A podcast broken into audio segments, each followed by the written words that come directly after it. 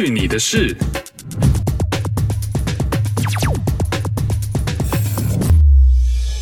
嘿呦，这里是去你的事，我是 RT。今天喝的还是 Sliman 啤酒厂的 Cream Ale。呃，Sliman 家族呢，在十九世纪的时候，在英国呢，其实就是酿啤酒的。在一八三四年的时候，移民到了加拿大，继续做啤酒的生意。就这样一代传一代，那中间当然也经历一堆有的没的事情，还因为走私啊，然后被迫关门了二十多年。后来 Sleeman 的后代啊，拿着祖传的秘方重操旧业，在八零年代末期呢，就开始越来越稳定，还甚至呢开始收购其他的小酒厂来扩大版图。就这样一直到了二零零六年，日本的札幌啤酒 Sapporo 以四亿加币的价格。来收购了整个 Sleeman 公司。那虽然 Sleeman 这个品牌还继续在经营，不过 Sapporo 也会用 Sleeman 本来的这个酿酒厂呢来生产 Sapporo。所以在加拿大买的 Sapporo 其实都是本地酿造的啤酒哦。Cheers。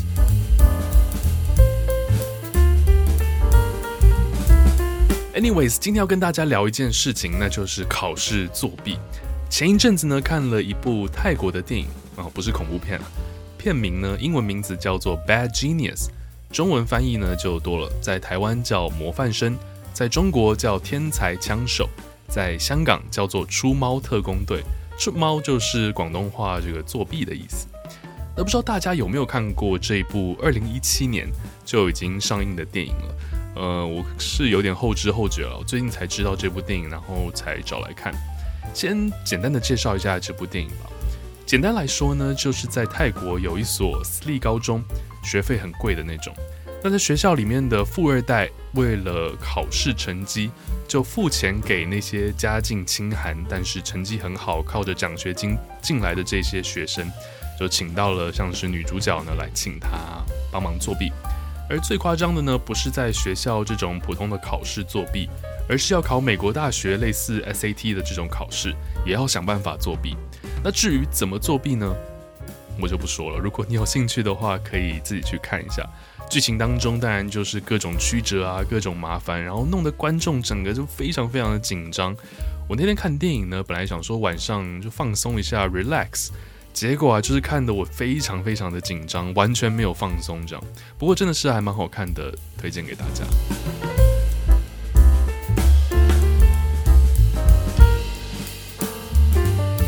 看了这部电影呢，其实就让我想起我以前还是学生的时候。你说吧，学生十之八九多少考试都有作弊过吧？当然，我也认识一些同学，他们无论是有没有准备好啊，有没有读书，他们都是很坚持不作弊的，很不屑作弊。没有读书考得烂没关系，但就不作弊。但大部分的人从小到大总有作弊过吧？说说我自己的故事。呃，我作弊最严重的时候应该是国中的时候。呃，我真的很不爱念书，然后从小到大呢，就是成绩都很普通，念了也读不懂这样。但我很幸运的是，我爸妈从小就让我学英文，大概三岁的时候就已经开始学英文了。小学的时候有好多年的暑假呢，都还会让我去找我在美国 San Diego 的 uncle。让我读一些夏令营啊、summer camp 之类的练习对话口语，所以很幸运的，我在读国中的时候，国中教的那些英文对我来说真的非常非常的简单。在我物理、化学、数学考试考三十分、二十分的时候，我英文都是可以考满分的。所以当时呢，就会有同学来找我交换。怎么交换呢？就是考英文的时候我帮他，而比方说考物理的时候他帮我。怎么帮？很简单。我们当时大部分的考试呢，都是选择题，就方便老师阅卷吧，因为可能同个年级的学生很多，这样阅卷比较方便。那考英文的时候，我就会尽快的把考卷写完，然后把答案记在一张小纸条啊，或是在考卷的一个角落，然后把这个撕下来，尽快的把考卷写完交卷之后，我就可以出教室了。这个时候呢，我再赶快去厕所，把答案用简讯的方式呢传给同学。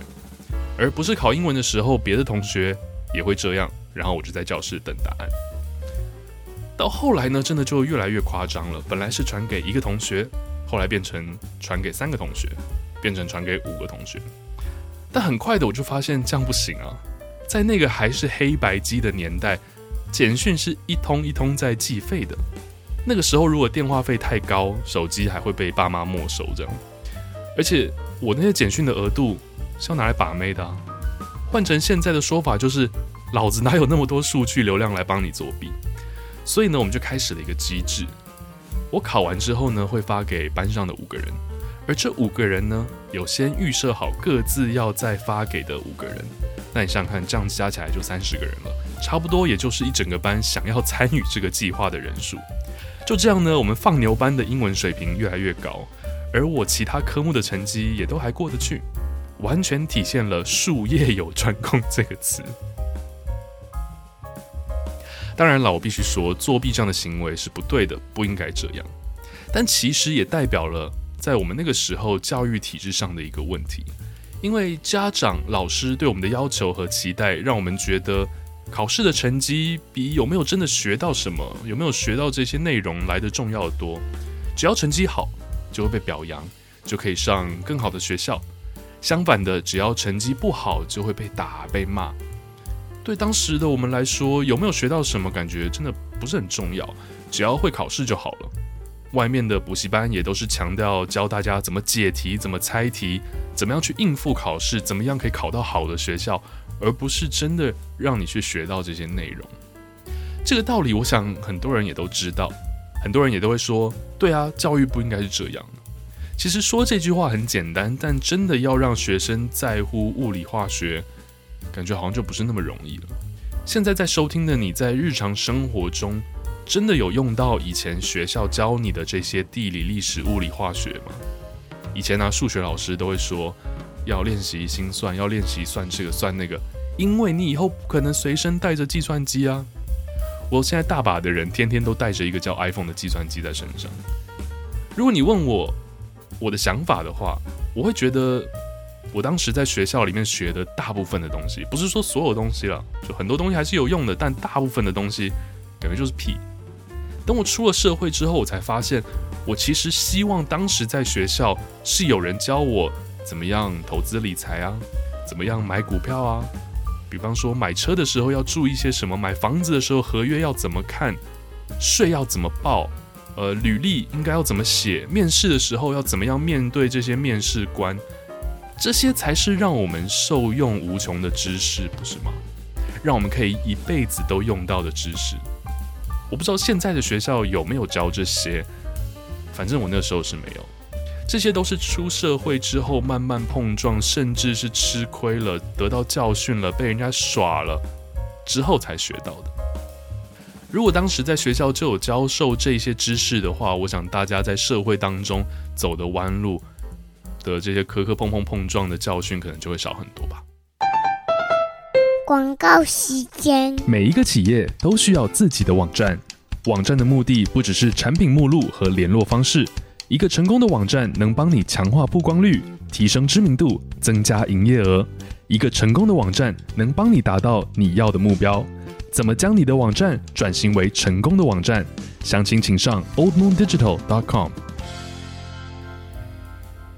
感谢你的收听。如果你喜欢这期节目，希望你可以分享给你身边的人。你有什么疯狂的作弊故事想要分享吗？又或是现在的你希望当时在学校读书的时候，学校能教你什么样的技能或是知识，都非常欢迎写 email 给我。如果你是用 Apple Podcast 收听的话，也可以在下面留言，让更多人加入去你的事，才能挖掘更多有趣的事。我们下次再见。